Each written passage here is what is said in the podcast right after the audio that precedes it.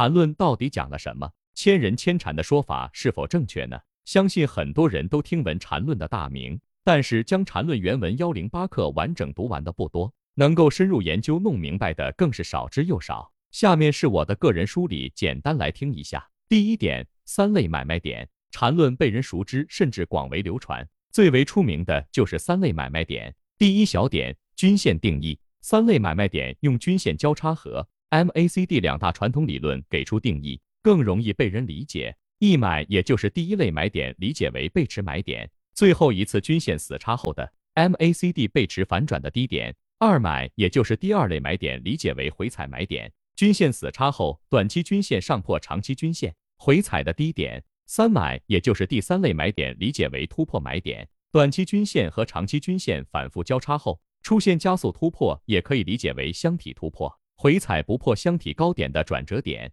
第二小点，中枢标准定义：第一类买点，某级别下跌趋势中一个次级别走势类型跌破，最后一个缠中说缠中枢后形成的背驰点。第二类买点。某级别中第一类买点，次级别上涨结束后再次下跌那个次级别走势的结束点。第三类买点，某级别上涨趋势中一个次级别走势类型向上离开缠中说缠走势中枢，然后以一个次级别走势类型回抽，其低点不跌破中枢上边缘，地中枢破坏点。卖点定义和买点定义相反即可。第二点，四大组成部件，缠论被广泛接受的一个重要原因。就是其理论的完整性，而这就离不开缠论的四大组成部件：分形、比、线段、中枢。第一小点，分形就是指阶段性高低点，地转折点，只是缠论给出了严格定义而已。三根 K 线中间一根 K 线，高点最高，低点最高，则就是顶分型。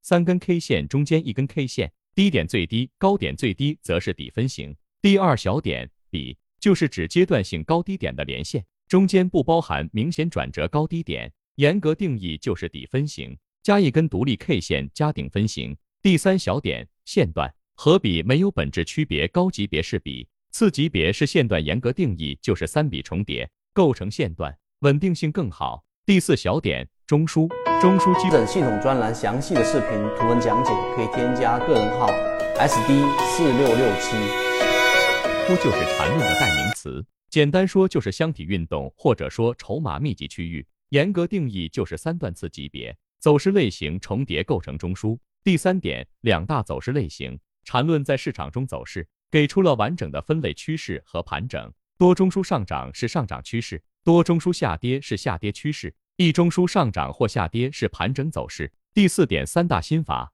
如果说三大买卖点是招式，那么缠论心法第一条，无趋势不背驰。无背驰不缠论，缠论心法第二条，走势中完美；缠论心法第三条，买点买，卖点卖。第五点，两大根基。缠论广为流传，还有一个重要原因，在于其上升到哲学高度的两大根基，那就是走势自同构性和贪嗔痴一慢。走势自同构性指任何级别都有中枢构成，比如日线走势类型中存在日线中枢，日线中枢任何一段或一笔中次级别三十分钟看。存在三十分钟中枢，以此类推，还有离不开人类思想的贪嗔痴一慢。第六点，一大独创区间套当属缠论独创，类似显微镜，不断放大，不断放大，直到找到最小的细胞。就走势而言，就是找到最精准的转折点。时间篇幅问题就先讲到这里。客观来讲，缠论这些内容无需夸大，伟大之处懂的都懂。